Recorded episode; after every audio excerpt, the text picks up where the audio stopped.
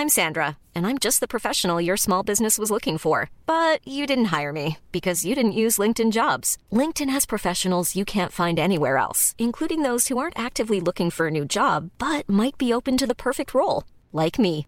In a given month, over 70% of LinkedIn users don't visit other leading job sites. So if you're not looking on LinkedIn, you'll miss out on great candidates like Sandra. Start hiring professionals like a professional. Post your free job on linkedin.com/people today.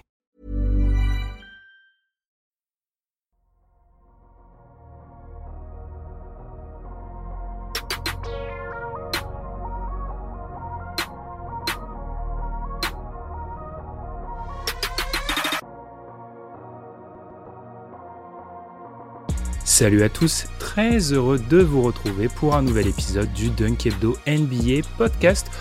On se retrouve alors, je ne sais pas vraiment comment titrer ça, messieurs, est-ce que c'est une preview, un point sur la série, review, qu'est-ce qu'on est où là? Je ne sais pas, en tout cas on va parler de, cet affrontement entre les Knicks, tête de série numéro 5, et le Heat, tête de série numéro 8. On est donc face à deux équipes qui ont réalisé un upset au premier tour, et ça, Madiane, Salut Madiane, on l'avait pas vraiment vu venir, soyons honnêtes. Absolument pas, et euh, bah, des bonnes surprises finalement euh, pour euh, les équipes qui sont passées, de très mauvaises surprises parfois notamment pour nos amis de l'Ohio, ce qui donne finalement ce résultat. Tom, on est sur une de ces deux équipes va aller en finale de conf, Tom. C'est ça, ça c'est fou ça. C'est vrai, ça, ça peut paraître euh, bizarre quand tu vois euh, comment ces équipes-là étaient classées et, et la vision qu'on avait de ces équipes-là en début de saison. Mais au final, euh, bah, elles ont réalisé les, ce sont les, les deux équipes de l'Est du coup qui ont réalisé les plus gros upsets. Enfin, si tu comptes, le, si tu regardes l'écart, hein, puisque les deux équipes se sont imposées respectivement 4-1 face à l'autre mmh. tête de série. Donc voilà, c'est surprenant, mais en même temps, est-ce bien étonnant? Quand on voit ce qui s'est passé concrètement. Non, mais quand on voit ce qui s'est passé, est-ce que ah. c'est étonnant? Effectivement, un gros écart, Tom. Et puis surtout, là où le, le Warriors Kings, il y avait eu des pronostics en faveur des Warriors, là où le Lakers Grizzlies, il y avait eu des pronostics en faveur des Grizzlies. Euh, les pronostics en faveur du Heat, je ne les ai vus nulle part, hein, surtout pas, et même pas de la part des fans du Heat. Enfin bref. On vous invite comme d'habitude à nous suivre sur les plateformes d'écoute et aussi sur Twitter. Petite précision, effectivement, on a pris du temps pour sortir cette preview. On avait un programme très très chargé euh, pour ces playoffs, notamment sur les premières semaines. Voilà, les aléas du podcast font qu'on n'a pas pu tout publier encore pour l'instant. Voilà, on, on, vous demande un peu de patience et on arrivera à vous publier notamment les post-mortem pour revenir sur ce premier tour un peu fou. Sans transition, les gars, entamons en, revenant justement, comme on le fait dans ces previews, sur le premier tour de chaque équipe. On va commencer honneur à la tête de série haute, justement les Knicks. Ça, c'était encore une fois surprenant qu'ils soient tête de série haute au deuxième tour. Madiane, 4-1 contre les Cavs. Et comme l'a dit Tom, un 4-1 net et sans bavure. C'était la meilleure équipe de l'affrontement. Oui, clairement la meilleure équipe de l'affrontement. Et euh, là, on voyait bien du coup les, les, faiblesses que pouvaient avoir offensivement Knicks. Euh, je pense notamment au fait qu'ils sont, euh, sont très décevants à trois points sur l'ensemble de la série, que finalement au scoring, euh, ça a beaucoup été une attaque, on va dire, peu efficiente en termes de, de shoot prix, mais ils ont quand même réussi à mettre leurs points et, euh, et à, à, du coup à mettre à défaut sur les, les types de, de mise en place qu'ils voulaient faire. Ils ont réussi à mettre en défaut un peu plus cette défense des Cavs. Là où ils m'ont beaucoup impressionné, c'est que défensivement, ils ont fait les bons choix. Ils ont forcé pas mal de, de hero ball côté Cavs et en fait, ils ont ils ont enrayé l'attaque en l'attaque en face et, et c'est ce qui leur a permis de passer cette série haut la main finalement. Haut la main, c'est la meilleure manière de le dire. Il y a là, j'étais dans la, la prévue avec Amine, donc là où je dois faire mon mea culpa, c'est que je pensais pas que la saison régulière pouvait certains éléments qu'on avait mis en avant, le rebond et ce que tu as dit, Madiane, je, je pensais pas que ça pouvait continuer. Donc c'est là où je un gros mea culpa. Bien évidemment, il faut saluer la performance des Knicks ultra solide.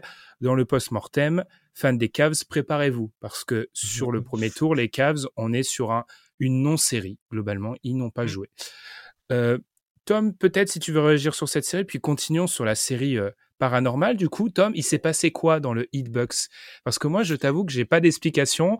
J'écoute la plupart des gens que je respecte sur la NBA n'ont pas d'explication. Qu'est-ce qui s'est passé, Tom Du coup? Ben, le hit s'est transformé en une machine offensive en fait. Et euh, ce qui s'est passé, c'est que Holder a mis du temps ou ne s'est quasiment pas adapté en se disant que les shoots vont finir par arrêter de rentrer, sauf que les shoots ont continué de tomber. Et euh, c'est vrai que de point de vue adresse, limite sur les playoffs, le Hit est l'une des meilleures équipes au pull-up de, de, de, des playoffs. Quand tu vois euh, ce qu'il y a autour et quand tu vois ce qu'ils ont réalisé pendant le, le, la saison régulière, ben, ça paraît irréel en fait d'avoir euh, ben, hit-là. Et comme tu, tu, l'as, tu, tu le dis bien, que c'est euh, alors c'est pas un, faux huitième, mais c'est l'un des meilleurs huitièmes de l'histoire. Que, enfin, globalement, il n'y a pas grand monde qui battait cette équipe du hit avec cette réussite-là, en fait. Non, ouais, clairement. Et puis surtout, euh, il parle des pull-ups.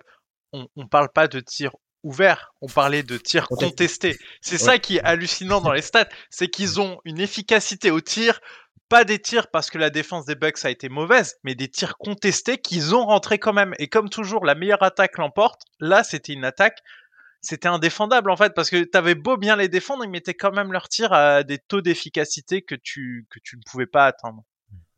Après, je trouve que c'est une équipe qui était très en confiance puisque, enfin, mmh. tu vois, ils arrivent plusieurs fois dans les quatrièmes cartons, ils sont un petit peu en difficulté et euh, alors on pourrait on pourrait dire que les Bugs euh, ne savaient pas gérer leur avance, ne, ne savaient pas garder l'avance, mais il faut donner du crédit au hit pour à chaque fois euh, trouver la résilience pour faire son retard et euh, emporter les matchs quoi. Les Enfin, ils ont gagné la série en 5 matchs. Hmm. En 5 matchs. Et le seul match qu'ils perdent, les Bucks mettent 25-3 points. C'est, non, c'est une performance. Euh, tu l'as dit, Tom. Moi, honnêtement, sur ce premier tour, Nuggets, Nuggets d'équipe sûre qu'il les, qu'il les sort, Nuggets. C'est la seule équipe où je peux dire sûr ils les sortent, je pense.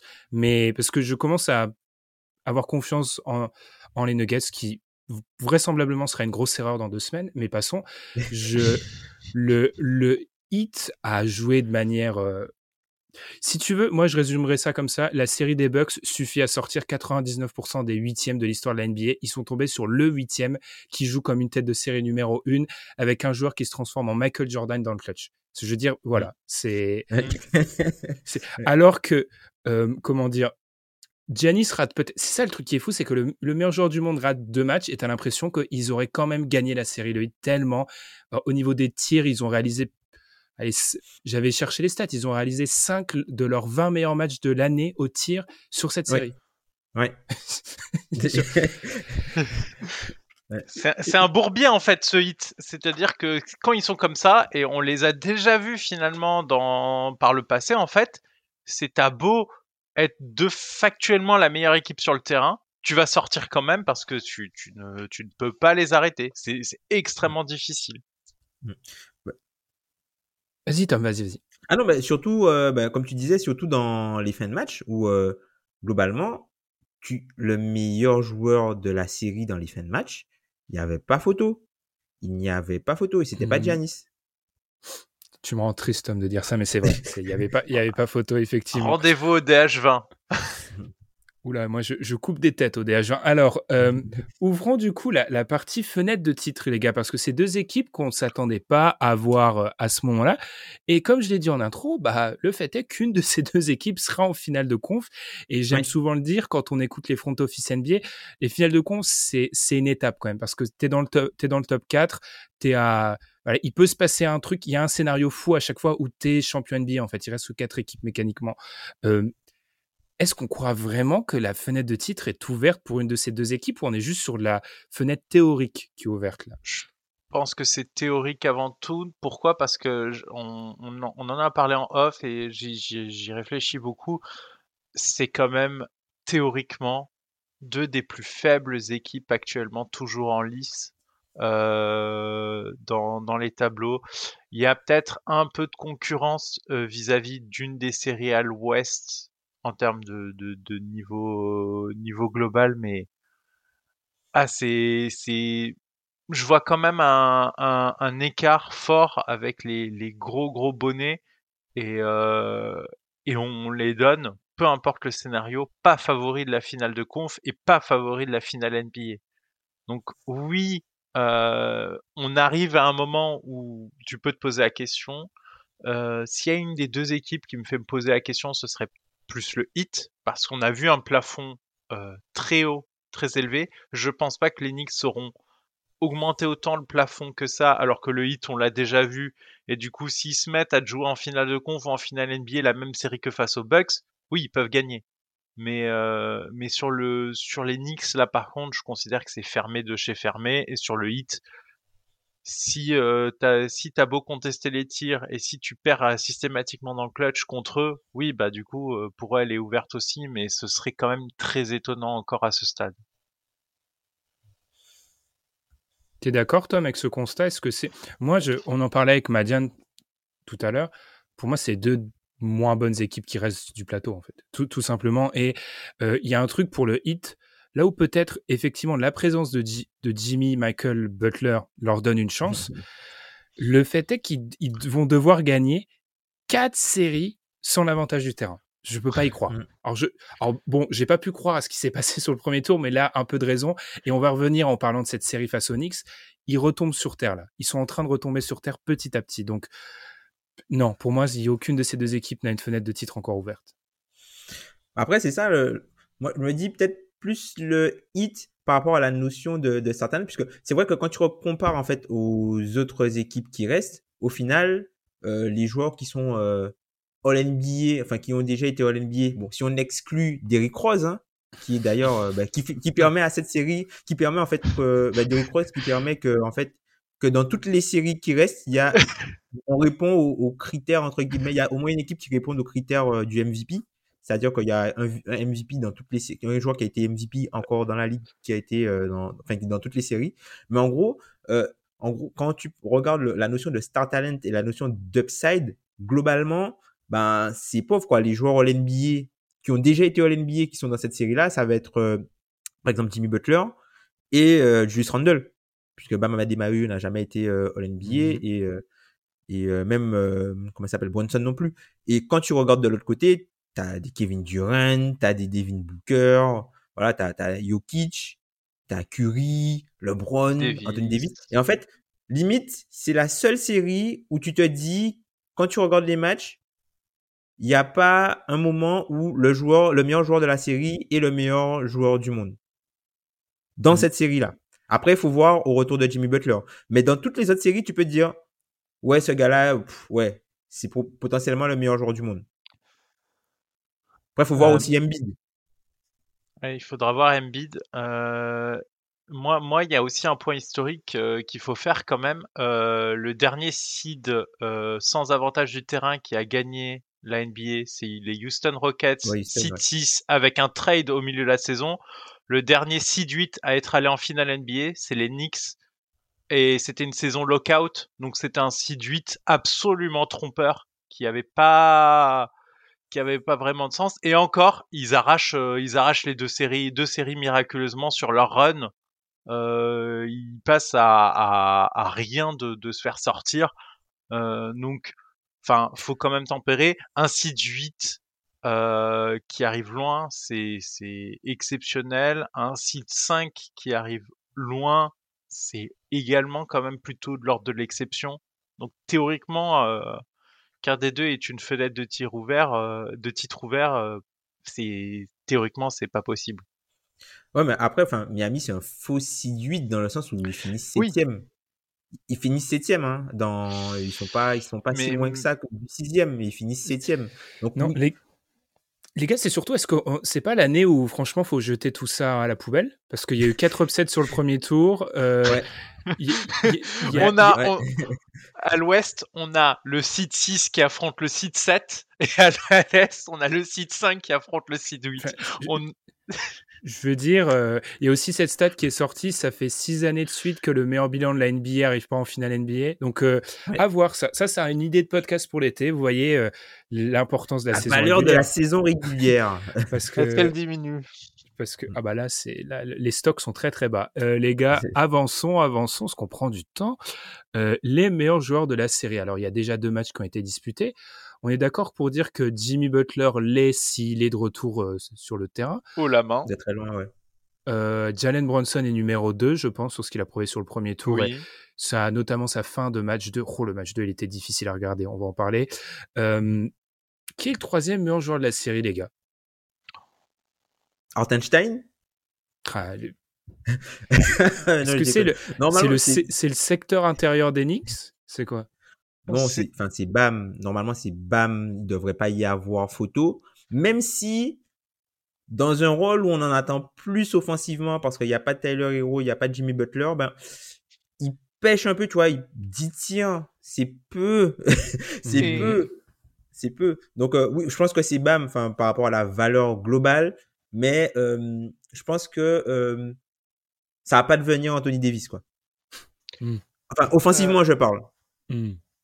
C'est peut-être là où moi je considère que c'est un peu un des facteurs clés de succès du hit euh, sur cette série. Ça va être vraiment Bam Adebayo et c'est même pas offensivement tant que je l'attends parce que là où euh, les, les Cavs ont échoué clairement sur la série, c'est c'est justement là où on les attendait, c'est-à-dire sur le verrouillage de la raquette et du cercle, euh, notamment sur les rebonds. Et c'est là où les Knicks ont bien su euh, mettre à mal euh, les, les, les, les- Cavs là-dessus, alors que vraiment, normalement, c'est plutôt une équipe, au vu du roster, on se serait dit qu'il qu'il était censé n'y avoir pas photo. Et c'est là où, bam, c'est peut-être là où, où justement sa position, son rôle, il est, il est moins optimal pour ces questions-là. Et c'est là où peut-être il va falloir l'attendre et voir l'effort collectif aussi qui est mis là-dessus. Parce que si Bam Adebayo n'est pas au rendez-vous pour verrouiller la raquette, ces Knicks ne sont pas une énorme équipe offensive, mais euh, ils, ils feront payer, ils feront payer ça au, au hit. Tu lui en demandais énormément, je trouve. moi. Après, ils sont, ils sont quand même bons offensivement, hein, ces Knicks-là, hein, par rapport aux équipes de Thibodeau. Même quand tu regardes globalement dans la ligue, je crois qu'ils sont dans le top 10 offensivement. Ils ont fini la saison régulière dans le top 10 offensivement. C'est Ah, vrai que quand 5, tu les ouais. regardes jouer, ouais, dans le top 5 même, quand tu les regardes jouer, ça a pas l'air, mais finalement, ils avancent bien avec euh, la notion de rebond offensif, tu vois, Mitchell Robinson. Ouais. Hartenstein, d'ailleurs, là, on, on devra en parler de cette position d'Ar- d'Hartenstein où il prend au moins 4 rebonds offensifs euh, pour permettre au- au- de passer devant. Mais après, c'est aussi, je pense que dans la stratégie du hit, ils sont amenés à se, alors sans Butler en tout cas, parce qu'ils sont amenés à se faire euh, euh, entre guillemets euh, pilonner et faire des choix parce que il y a- ils jouent beaucoup trop de zones, enfin beaucoup trop. Ils jouent beaucoup de zones et du coup c'est plus difficile pour verrouiller la raquette quand tu joues de la zone. Et ils ont ce- toujours ce problème de manque de taille. Quand tu vois, quand tu vois match-up, le match-up euh, par rapport euh, à- aux raquettes et même aux joueurs euh, sur les autres postes, bah, ils sont petits. Ils sont petits, le hit. On a glissé, les gars, et c'est très bien, c'est naturel. On a glissé vers les match-up clés. Alors continuons, du coup, les gars. Effectivement, la zone, Tom, t'en as parlé. Avançons là-dessus. Euh, le match 2, j'ai été voir les. Une stat- C'était un article de John Schumann sur euh, NBA.com. Le hit était donc, on l'a souvent dit, l'équipe qui jouait le plus de zones de la saison. Ce match 2 Ah, salut, on salue Portland et la, zone de début de saison, hein, qui fait peu, qui fait peu illusion sur l'intégralité d'une saison. Euh, et ce match 2, c'était celui des playoffs où le Heat a le plus joué de zone.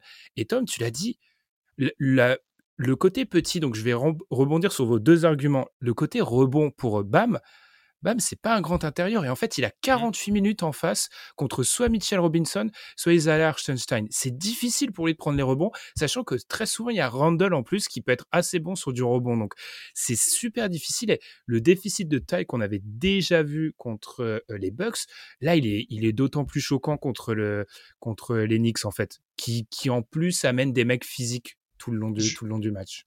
Ju- Justement, moi là-dessus, euh, stratégiquement, moi je pense qu'il faut vraiment que le hit euh, cherche à forcer les Knicks à prendre euh, des tirs derrière la ligne. Pourquoi? Parce que les Knicks, c'est sur ce premier tour l'équipe qui a tenté quasiment le moins de 3 points avec le- les Phoenix Suns qui sont en dessous, et ça c'est un autre sujet. C'est un vrai gros sujet ça.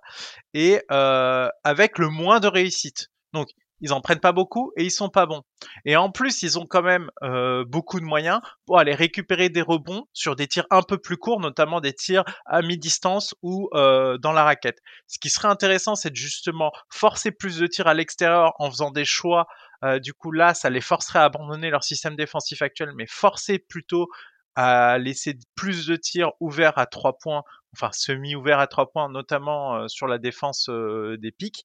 Et, et en forçant ce choix, normalement, tu devrais récupérer un avantage au rebond parce que justement les rebonds seront plus longs et seraient moins susceptibles d'être contrôlés par les Knicks. Je pense que ce serait un bon parti pris défensivement pour cette équipe du 8. Bah, tu vois, c'est un, même, un peu ce qu'ils ont essayé de faire en jouant autant de zones. Hein forcer les shooters euh, des Knicks à les punir et puis malheureusement en fin de match bah Josh Hart Josh Hart qui met rien qui met quasiment rien Josh Hart qui, punit Quentin Grimes il punit aussi.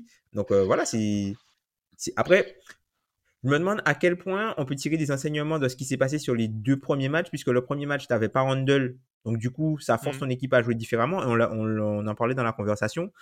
Les Knicks sans Randle ils ont un jeu beaucoup plus aéré. Et euh, en gros, ils ont forcé le hit à utiliser la stratégie, par exemple, qu'ils ont utilisé sur Janis ou que les équipes utilisent, par exemple, sur Jamorant avec l'espèce de, de boîte pour, hmm. Voilà, pour libérer les choses. Et pour ça qu'on a vu pas mal de trois points d'obitopine ou des choses comme ça, quoi. Le forcer, euh, enfin, euh, embouteiller la ligne de drive pour que euh, forcer des joueurs entre guillemets moins capables ou sur, lesquels tu as moins confiance de prendre plus de tirs et de forcer le créateur principal à lâcher la balle. Et en fait, sur le, le, deuxième match, ils ont utilisé la zone aussi parce qu'ils n'ont pas Jimmy Butler, qui est l'un des meilleurs playmakers défensifs cette saison, encore une fois, tu vois. Donc, tu vois, on en a parlé, on en parlait dans le deuxième ou le troisième 4 quarts, le, playmaking défensif du 8. Bah, sans Oladipo, sans Butler, bah, t'as que potentiellement Martin. Donc, du coup, c'est des choses qui, euh, de trouver des, vu que tu ne peux plus jouer euh, de la façon dont tu jouais, puisqu'il te manque des pièces, ben, tu de bricoler un petit peu. Et euh, je trouve que ben, pour l'instant, on je trouve qu'on a très peu de choses. Pour moi, la série n'est pas vraiment lancée, même si la bataille tactique n'est pas vraiment lancée parce que les deux équipes ne se sont pas encore affrontées dans leur euh, enfin en pleine possession de leurs moyens avec les ce qui leur reste.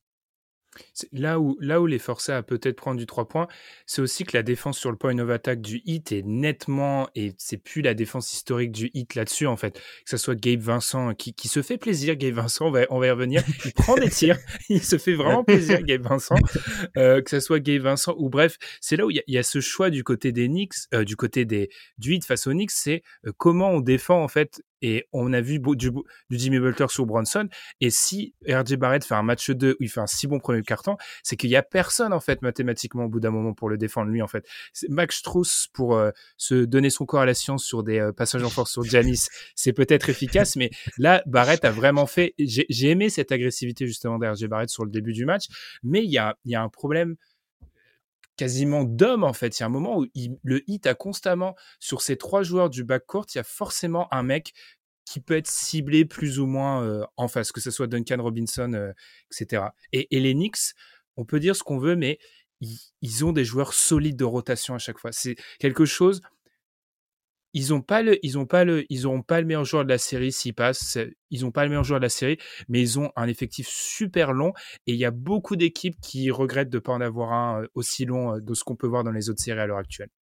Ouais, ils peuvent avoir par exemple le meilleur 8 si on exclut potentiellement, si on exclut les Warriors ou les, équipes comme ça, mais tu sens que c'est, ou les Celtics même, puisque les Celtics ont un effectif euh, hyper profond, hyper profond. Mais c'est vrai que quand tu prends globalement, enfin, l'équipe des Knicks, t'arrives au huitième homme peut-être avant de commencer à vraiment faire des choix, quoi. Et surtout que tu as des joueurs qui sont plutôt interchangeables quand tu vois, par exemple, tu peux échanger Mitchell Robinson avec euh, Hartenstein, tu peux échanger euh, euh, Barrett avec Hart, sans avoir forcément de gros drop-off, quoi. Mmh. Exactement. Donc, oui, c'est vrai que c'est, aussi la, le, le, le, le, bon côté d'avoir un effectif profond, même si tu es léger en, en, en, star talent, même si les joueurs des Knicks cette saison ont joué comme les, les deux joueurs majeurs des Knicks cette saison ont joué comme des joueurs à l'NBA. Madiane, est-ce que tu as un autre match-up clé à mettre euh, en avant sur, euh, sur cette série? Euh, là, ça va être le, match-up du coup au niveau du, du backcourt. pourquoi? Parce que c'est quelque chose que je trouve très intéressant. C'est que là, contrairement à, à face, aux Cavs, où en fait ils avaient un backcourt qui, qui avait des énormes défauts défensifs. Là, en fait, ils ont, ils ont une défense collective qui est capable de leur opposer un peu plus de résistance. C'est-à-dire que les, Cavs ont, vraiment eu du mal à, contenir notamment Brunson parce qu'ils avaient pas le matériel en fait pour contester les, types de tirs et les types de, de possessions que préfère jouer Jalen Brunson. Là, ok sur le premier rideau, euh, je pense que le problème est plus ou moins le même, c'est-à-dire que tu ne, tu peux pas l'empêcher euh, de dépasser la ligne à trois points et de se retrouver à mi-distance. Néanmoins, à partir de ce moment-là, ils ont les bons ajustements et les bonnes réactions pour pouvoir venir contester beaucoup plus fort ces tirs-là. Et c'est quelque chose qui pourrait quand même beaucoup enrayer l'attaque des Knicks parce que sans cette efficacité-là et ces tirs-là qu'ils arrivaient à mettre face aux Cavs, leur attaque peut se retrouver très vite en grande difficulté. Ah, tu vois, moi je me demande si euh, sur la fin, notamment du match 2, etc., si on n'a pas vu une limite parce que ça demande beaucoup d'efforts. C'est ça qui change pour moi l'équation énormément. Je suis d'accord avec toi, mais sans Butler, cette évidemment, ils sont pas capables de le faire. Mais moi, je considère leur défense comme un tout quand ils ont un joueur aussi intelligent que Jimmy Butler pour, euh, pour lancer les rotations défensives. Notamment, ça me fait beaucoup penser à, ce que faisait Kawhi Leonard aux Spurs, où malgré des Lamarcus Aldridge et des boulets défensifs par moment autour de lui, il arrivait à faire des Spurs l'une des meilleures défenses de la ligue, juste parce que c'était lui qui compensait et qui quasiment défendait deux joueurs en même temps en, sortant à mi-distance euh, juste après le pic. Moi, je vous répondrai, les gars, qu'il faut pas non plus penser que le Jimmy Butler de la série contre les Bucks va faire trois matchs aussi dans la série contre les Knicks. C'est Jimmy Butler, on sait jamais. J'ai envie de te dire, on sait jamais. Mais c'est vrai que oui, il a, il a manqué et je me dis, alors c'est un débat que j'ai eu avec euh, ben, Malik, un, pote à moi qui est aussi auditeur euh, du podcast, qui est fan du hit et qui me dit que le hit n'a pas besoin forcément de Taylor Hero quand tu as Jimmy Butler qui joue comme le jeu héliocentrique qui joue en playoff. Mmh. Et là, en fait, sans Jimmy Butler, je trouve que tu as senti un peu la limite et le besoin, en fait, d'avoir un gars comme Tyler Hero, en fait. Puisque Gabe Vincent, il a mis les tirs en première mi-temps, mais il va pas continuer à mettre les tirs comme ça. Ouais, ouais. Mais les, gars, la, la, première, soyons, soyons parfaitement transparents. La première mi-temps, je parle un peu moi du match 1 parce que le match 2 est le dernier chronologiquement que j'ai vu et m'a un petit peu traumatisé, je vais être honnête les gars. Euh, la première mi-temps du match 2, elle est là tu vois vraiment que le le hit offensivement est un peu à court de un peu à court de solutions parce que les tirs qu'ils prennent, mais tous les tirs sont compliqués. J'ai été regarder, ils prennent 49 tirs à 3 points, il y en a 14 qui sont contestés et là, surprise, les Bucks doivent pleurer, je pense, chez eux, ils les mettent plus, du coup. Donc, euh, il y, a, y, a, y avait vraiment cette sensation que tout était difficile en fin de possession et que notamment, quand il y avait du drive, ils, n'avaient pas trop peur en fait, les Au niveau du drive, ils savent qu'ils ont de la protection au cercle et ils vont pas se. C'est pas un drive de Gabe Vincent qui va les, les inquiéter. Gabe Vincent qui artille beaucoup en plus, même sur la défense du pick and roll. Offensivement, tu vois que là, tu as besoin de Jimmy Butler qui est euh, centième pourcentile euh, en usage sur les playoffs. Tu as besoin de lui à ce moment-là. Quoi. Et, tu vas chercher les lancers. Mmh. Et petite stat, à votre avis, combien de, sur les deux premiers matchs, combien de tirs à 3 points en pourcentage du total des tirs ont pris euh, nos amis du hit 45 Je pense, ouais, 50, j'aurais dit 50. Ouais, 51,8%, c'est énorme. Ouais.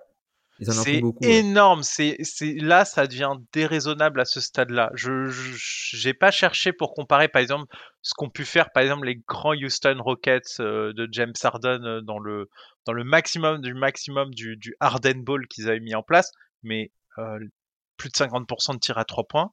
Enfin, là, littéralement, je pense que c'est une très mauvaise option pour eux. Pourquoi? Parce qu'en fait, tu peux paumer ta série comme ça. Parce qu'il suffit que tu aies deux matchs où tu mets pas dedans, ce qui peut t'arriver très facilement, tu te retrouves comme un con à 3-1 et à devoir essayer de sauver ta série. Euh, la, proportion de tir à 3 points est plus rémunératrice, mais en fait ta variance sur euh, l'ensemble d'un match est tellement élevée quand tu fais ça que tu prends des risques à mes yeux inconsidérés. Donc ça, il va falloir vite voir s'ils arrivent à corriger à partir du game 3 parce qu'en fait, ils rendent la série plus ouverte qu'ils ne devraient. Je pense qu'ils devraient plutôt se contenter de, de, de jouer sur, euh, sur leur certitude et théoriquement quand même, j'ai, j'ai l'impression que c'est la meilleure équipe des deux. Mmh. Ben, tu vois, pour moi, c'est pas vraiment une erreur, puisque comme tu l'as dit, le, mmh, les Knicks sont l'une des équipes sur le premier tour qui prennent le moins de 3 points et qui en mettent le moins.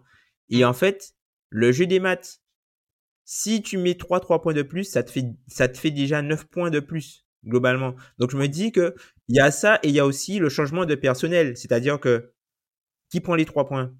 C'est Kevin Love, c'est Duncan Robinson qui est de retour dans, dans la série, c'est Max Truss, Gabe Vincent il en prend un peu, beaucoup. Kyle Lowry, donc c'est quand même des shooters capables, tu vois. C'est pas euh, c'est pas genre tu augmentes euh, ton ta part de 3 points pris dans ton attaque mais tu le donnes à des shooters euh, très moyens. Ce sont des gens qui, qui peuvent être respectés euh, derrière l'autre et ça se ressent aussi, notamment sur euh, le, le, le, le besoin de, de close-out.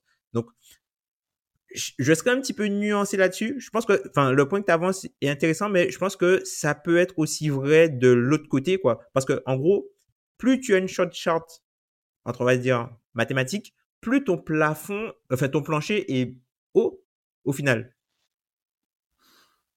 Je, répondrai juste une chose. Je pense qu'aussi, le hit fait aussi ça parce que c'est pas. Je vais pas dire que c'est un aveu de faiblesse, mais un peu. Enfin, c'est une équipe, faut pas oublier que eux, pour eux, les playoffs, ils ont vraiment commencé au play-in. Et je trouve que sur certaines séquences, alors, ça s'est vu un peu dans la fin de match contre. Fin de match sans Jimmy Butler, dans la fin de match contre les Bucks, un peu sur le match 1, mais beaucoup sur le match 2. Ils sont courts, en fait, les gars. Quand ils ratent des tirs, ils sont tout le temps courts et ils sont pas un peu mmh. courts des fois. Je pense qu'ils commencent à avoir un peu cette fatigue et je pense que ce, glissement vers le tir à trois points, c'est ça. C'est aussi parce qu'il n'y a pas de, encore une fois, qui drive dans cette équipe exactement? Qui va mettre cette pression-là? Et puis, on peut voir que les systèmes de Spolstra, parfois assez bien inspirés, ils vont profiter par exemple à un BAM. Je pense à un système en sortie de. Il y a un système où il y a Duncan Robinson qui pose un écran et BAM, du coup, sur le changement avec Brunson, se retrouve à faire un alley-oop euh, où il met un gros dunk. il y a peu de solutions en fait pour rendre cette attaque vraiment autre que d'être une attaque analytique, rendre cette attaque vraiment efficace. Là où je trouve, j'ai peut-être choqué, mais euh, avec l'incertitude d'Jimmy Butler, l'attaque, des Knicks, alors elle est variée. Ok, sur séquence, elle est vraiment très, très, très compliquée à regarder, mais c'est toujours la même recette, en fait. Et cette recette-là, moi, je commence à me dire qu'elle est viable, parce que les rebonds offensifs, fin du match 2, il continue à les prendre en fait. Il se, il s'octroie toujours ses positions supplémentaires. Jalen Bronson, c'est une équipe qui continue à pas perdre de ballon. C'est ce qu'ils font depuis le début de, depuis de la saison. Et Tom, tu l'as bien dit, le Heat n'a plus les playmakers défensifs pour forcer les pertes de balles. Donc, je pense qu'on est vraiment face à une perte du jeu de transition. Tu vois, c'est une perte du jeu de transition. Euh, le truc où Jimmy Butler, par exemple, il arrive bien à, à, à se, se, positionner entre deux gars et mettre la main au bon moment pour euh, couper le drive. Oladipo, il le fait bien aussi bah, ils ont plus ça en fait les mmh. les, les live ball turnover euh, comme enfin les, les les, les, enfin, on va dire les pertes de balles qui sont vraiment créées, vivantes, qui gardent le ballon en jeu, qui te permettent d'aller mettre panier facile. Merci le français. euh, bah, parlant du rebond, justement, une des stats euh, sur les deux premiers matchs, c'est 98 à 73 au rebond déjà en deux matchs. C'est là où c'est très compliqué. C'est pour ça que il va falloir compter sur une bonne efficacité offensive pour le hit, et ça peut être une des clés parce que euh, ils ne gagneront pas cette bataille du rebond euh, hors du coup euh, rebond long. Mais j'ai vraiment l'impression que ils n'ont pas les caractéristiques, ils n'ont pas le personnel pour faire ça. Et mmh. Et Kevin Love, tout Kevin Love qu'il est, c'est quelque chose qu'on lui a systématiquement reproché. Euh, Bam Adebayo, c'est quelque chose qu'on lui a systématiquement reproché. C'est c'est vraiment pas une bataille qui, qui gagneront. Donc ça, là-dessus, il va falloir être très attentif parce que si euh, la série se joue à des pourcentages de réussite au tir beaucoup plus faibles, avantage Onyx, avantage clair et mm. net Onyx. Mm. Et c'est symptomatique, tu vois, de, cette fameuse action d'Artenstein, là, où le, à, je crois c'est à 5 minutes, quand on commence à rentrer dans le money time, mm. où le, les Knicks ont une possession euh, qui dure euh, genre presque une minute, parce qu'à chaque fois, il prend le rebond, t'as une faute sur le box-out, t'as une autre faute, t'as un, autre rebond, une claquette d'Artenstein et tout ça. Et en fait, les mecs font les box-out, hein. C'est juste que ils sont plus grands. ils sont mm. plus grands et en fait l'avantage en fait des Knicks c'est qu'ils ont des joueurs à chaque poste qui jouent plus grand que leur taille. Hmm. Alors, ça, ça se mesure pas, mais tu vois, pour moi, Josh Hart, il joue pas comme un joueur de sa taille. Non. Harten- Hartenstein, il joue plus grand. Randall, il joue plus grand parce qu'il y a la, la puissance. Bronson, il joue plus grand parce qu'il y a la puissance. Et même, même limite, euh, Grimes, il joue aussi un peu plus grand parce qu'il y a, y a- la puissance et la vivacité, tu vois. Donc, du coup, tu ajoutes ça au déficit de taille, ben, tout de suite, c'est vraiment une, vraie bataille. Et, et je pense que c'est aussi pour ça que, euh, ils sont obligés de, tirer de long parce qu'ils savent que pertinemment que le jeu de leur possession ne sera pas à leur avantage. Mais il y, a- il y a vraiment cette impression-là euh, du côté des Knicks qu'ils ont fait sur deux tours en fait. Donc faut donner du crédit à Thibodeau aussi, de, parce que Thibodeau est aussi euh, l'artisan et l'architecte de, de cette équipe. Vraiment la sensation qu'il joue plus grand. Et au niveau des rebonds, c'est aussi du coup on voit là une des faiblesses des, du hit qui n'a pas de pivot backup euh, construit pour ce, ce niveau-là en fait. Et tu, tu faisais bien de parler de, de Bam, c'est que Bam, dans un monde parfait, son match-up sur cette série, c'est Julius Randle, c'est pas Archenstein et, et Mitchell Robinson. Et par rapport à Mitchell Robinson et surtout Mitchell Robinson, pas vraiment, euh, pas vraiment son backup, il y a aussi cette sensation que tu peux pas jouer petit en fait, parce que Robinson se débrouille plutôt bien, moi je trouve, sur le périmètre, les gars, et je trouve que tu peux pas jouer petit en fait face à eux. Donc euh, le hit est à court de solutions en fait. Le hit, je pense, fait ce choix par dépit, ce choix de, des, des maths, et il pourrait en sortir gagnant parce que, vous l'avez dit, ils ont fait, euh, on l'a dit, hein, ils ont fait une très bonne série au shoot, euh, une première série. Alors, les gens aiment bien le rappeler, c'était oui, la meilleure équipe au tir la saison dernière, soit dernière saison régulière, à trois points, effectivement. Donc, ça peut être le pari gagnant pour eux. Moi, je me dis juste que je trouve les gars qui sont quand même beaucoup trop dépendants de la production offensive de Jimmy Butler. Et que oui, Jimmy Butler peut tourner peut-être à 37 points de moyenne. euh, je ne sais pas s'il peut le faire, honnêtement, tourner à 37 points de moyenne comme il a fait. Et que vraisemblablement, Thibodeau a pris le- parti de ne pas s'adapter outre mesure à Butler. Il défend en drop quand même, ce qui moi me donne des, de l'urticaire parce que vu, ce que, vu que Butler met tout quand tu défends en drop, je me dis il va mettre un pull-up, c'est pas possible. Pourquoi vous faites ça? Euh, on, Grand salut à l'ancien coach, du coup l'ancien Mike Budenholzer, du coup, hein, qui a continué à faire ça. Mais moi, je vous avoue que je suis sur une série où on s'y achemine petit à petit, mais j'ai du mal à voir clair et à donner un prono. Quoi. Il y a, Tom, tu as peut-être raison, il y a cette sensation qu'elle n'a pas vraiment commencé, cette série. Et pourtant, le hit a déjà l'avantage du terrain. Mm. c'est ça que, que le hit a déjà repris l'avantage du terrain euh, sur le premier match. Ils ont bien joué en, en reposant, entre guillemets, Butler. Donc, va falloir... euh, Après, les, je trouve que les Knicks ont quand même bien réagi parce que à 2-0, là, on a à devoir aller à Miami à 2-0. C'était vraiment... C'était vraiment un match à ne pas perdre. C'était limite un Mhm. match 7 pour eux, ce match 2. Mm. Et Ouais. ils ont su réagir, trouver euh, les, enfin, trouver les, les, les bons ajustements tactiques et euh, réaliser, euh, enfin, mettre les tirs aussi. Ils ont su mettre les tirs à un moment donné, mais ils n'ont pas été, euh, comment dire, ils n'ont pas plié sous la pression de l'importance de ce match-là. Donc ça aussi, il faut leur donner euh, du crédit parce que devoir aller jouer à Miami avec Butler qui revient contre euh, cette équipe-là, fallait, euh, voilà, c'était pas, c'était pas, euh, c'était vraiment euh, mettre tes chances entre guillemets d'aller plus loin dans ces playoffs, euh, enfin de, de les rendre obsolètes quoi. Mm. Mais du coup, euh, je trouve que ces équipes-là sont très proches et on l'a vu. Enfin, quand tu regardes les bilans euh, par rapport à la saison régulière, ce sont des équipes qui sont très proches. Mais après, est-ce qu'on est pas trop dur en fait avec ces équipes-là? Parce que si elles ont fini là où elles ont fini en saison régulière, on sait que ce, elles sont à ce niveau-là, mais du coup, c'est normal qu'il y ait des faiblesses. C'est normal qu'il y ait des faiblesses, tu vois. Mm. Ah oui. Bah, je pense que c'est surtout sur le hit, les gars, c'est qu'en fait, on a vu cinq matchs euh, irréels et du coup, là, c'est, c'est, c'est, c'est- Et- Ça se voit sur la réussite au tir, ça se voit sur plusieurs choses. Ils sont humains et donc, du coup, tu as raison, Tom. On n'est pas en droit de. On peut pas exiger la qualité d'une série. euh, de l'autre de l'autre série de l'Est par exemple. Parce que ce sont des moins bonnes équipes. Il y a juste eu ce truc de d'un côté de d'un hit qui marche sur l'eau et de, de l'autre les Knicks ont fait une série où ils ont été dominants. Donc il y a peut-être de ça Oui. aussi.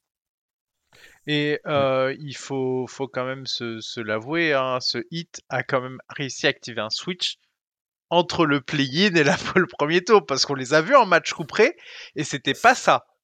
C'est ça qui est encore plus hallucinant dans ce hit, je trouve. Ah, c'est qu'on les, quand, on, quand on enregistre la preview, J'ai vraiment l'image du hit du play-in en tête et je me Mhm. dis ils vont se faire tordre. Vraiment, le, le- si le hit du play-in s'était ramené contre les Bucks, c'est c'est 4-0 4-1. C'était Mhm. pas celui-là qu'on a eu. Et c'est ça qui est encore plus hallucinant, je trouve, parce qu'ils sont pas passés loin de se faire sortir. C'est- c'est- je trouve ça, je trouve ça incroyable. Quelque chose à rajouter, les gars, avant d'avancer tranquillement vers le pronostic? Euh, pff, pas, pas grand chose. Encore une fois, ça va être intéressant de voir les ajustements une fois que les équipes seront complets. Et je pense que c'est une série qui peut quand même être longue, Euh, mais il faut absolument ça- que, faut absolument que les Knicks prennent un match. Ouais, là il faut en prendre un euh, à Miami, sinon ça va être vite compliqué. Ils peuvent, ils peuvent, ils peuvent. Parce que tu vois, j'ai un souvenir le match de saison régulière, euh, le match avec la, la fin, la fin de match dantesque où Rundle perd la balle au moins trois fois avant de Mhm. mettre trois points dans dans dans le coin. En fait, c'est des équipes qui, elles sont proches, elles sont proches. Ce sont des équipes qui sont proches. Hmm. Mais j'ai l'impression, les gars, à vous entendre, vous allez tous les deux me donner le hit, là. Oui, il y a la juris, parce qu'il y a la jurisprudence Jimmy Butler. Après, à voir quel Jimmy Butler on aura, puisque, voilà, comme tu l'as dit, le, le Jimmy Butler à 37 points, à 40% à 3 points, presque, presque Yeah. 60% au tir de- du, du début de du, du début des playoffs. C'est peut-être pas celui qu'on aura, et surtout, là, c'est Jimmy Butler avec euh, un peu amoindri par rapport à sa cheville, quoi. Donc, il y a peut-être des Mhm. choses qu'il pourra pas faire offensivement, mais il y a aussi peut-être des choses qu'il pourra pas faire défensivement. Donc, à voir. Et, et aussi, euh, du côté de Knicks, bah, Julius Randle, Julius Randle, euh, je pense qu'il potentiellement, au fur et à mesure que la série avancera, il sera un peu meilleur par rapport à sa santé. Et comme tu l'as dit, euh, la, notion de bataille des role players, quoi. Puisque si, par exemple, tu as un bon RJ Barrett et aussi un bon euh, Josh Hart et un bon Quentin Grimes, ben, ça peut faire basculer la série. Parce que tu sais que à l'intérieur, le duo Mitchell Robinson et Isaiah Hartenstein, il va poser des problèmes à ce Madiane Alors, Euh, pronostic, pronostic euh, 4 de hit pour ma part. Pourquoi? Euh, C'est que je pense que Jimmy Butler n'a pas besoin d'être à 38 points de moyenne pour être le meilleur joueur de la série. C'est la différence avec un pronostic face aux Bucks, c'est que je pense que il y aura pas besoin d'être irréel. Je pense qu'il y aura besoin d'être très très très sérieux et euh, et euh, je pense qu'ils vont dans le bon sens au vu des deux premiers matchs qui ont fait office d'échauffement. Mais sur les deux premiers matchs, ils vont dans le sens qui me laisse penser que les, les choix offensifs et défensifs leur faciliteront la tâche. Tom? Ouais, moi, pareil, je pense que le hit en 6, ils finissent, euh, ils finissent à la maison pour ne pas aller jouer un, un game set au, au, au, au MSJ. Euh, ouais, je pense que le, le hit en 6, c'est, ils ont volé le match qu'ils devaient, vo- enfin, voler. Ils ont récupéré l'avantage du terrain. ils ont récupéré l'avantage du terrain et euh, je ne les vois pas le, le reperdre, en fait. C'est c'est marrant d'ailleurs parce que la dernière fois qu'ils sont allés en demi-finale de conf, les Knicks, c'était contre le Heat de LeBron, non? Ils y sont retournés depuis? Non, non, non. non, non. Non, non, non. Euh, C'est marrant. Deux fois, Non. deux fois. Les deux dernières sont contre le Heat du coup.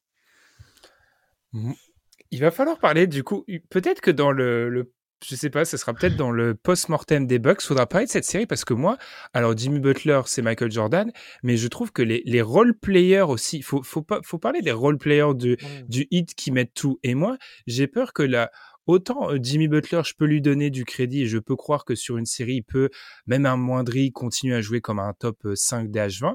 Moi, je suis beaucoup plus sceptique sur les role-players que je, Oui. chez lesquels je commence à avoir des limites. Donc, je vais donner. De toute façon, dans cette série, tu dois te ridiculiser parce que tu, tu peux potentiellement donner, encore une fois, pour la deuxième fois consécutive, un pronostic contre une équipe qui va aller en finale de conf. Mais je vais donner les Knicks en 7.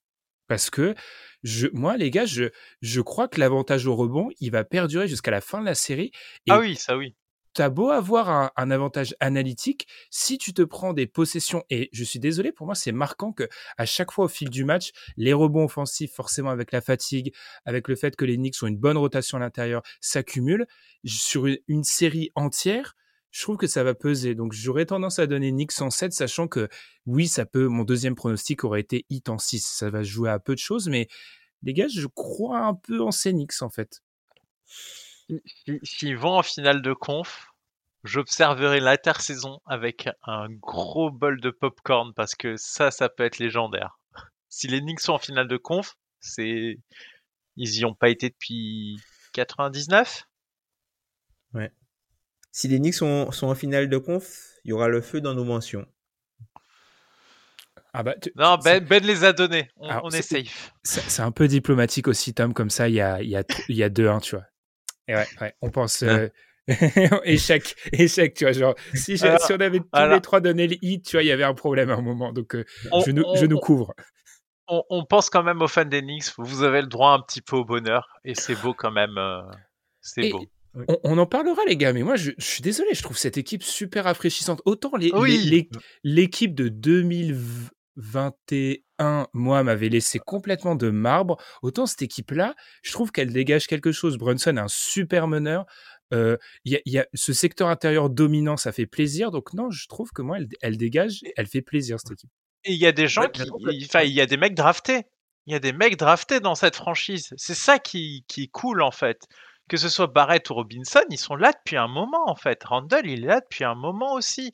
C'est pas, c'est pas une construction ex nihilo où ils reconstruisaient l'équipe après chaque intersaison. Il y, a, vraiment un cheminement de pensée. moi, j'étais très sceptique sur Brunson, mais là, je, me tais en fait. Euh, je me tais. Et pour sortir ces caves, c'est pas les Cavs qui ont été mauvais, hein. les Knicks ont été très bons sur la série, ils méritent amplement de passer. Mettre 4-1 comme ça, un 5, mais il n'y avait pas de discussion, c'est vraiment impressionnant. Mmh. Moi, c'est une équipe qui me fait penser un peu euh, à, au Utah au début de, de Novan Mitchell et Rudy Gobert. Au tout début. C'est-à-dire mmh. que c'est une équipe qui est profonde. T'as pas mal de jeunes role players qui peuvent potentiellement euh, éclore. Ou sinon le, le, le fameux le fameux Denver de, de George de George Carl là où après le trade d'Anthony où il y a plein de role players intéressants mmh. partout avec euh, du coup c'était quoi? C'était Igodala qui était le, meilleur joueur de l'équipe? Igodala, euh, Ty Lawson. Voilà, c'était ces joueurs-là. Et en fait, tu avais une énorme profondeur et euh, c'était des équipes qui faisaient euh, plaisir. Et entre, entre guillemets, c'est une équipe qui pour moi n'a rien à voir, comme tu disais, Ben, avec l'équipe d'il y a deux ans. quoi. Mmh. Le, le, parallèle est d'autant plus marrant qu'il y a certains joueurs du coup des Knicks qui étaient dans cette équipe des Nuggets quoi.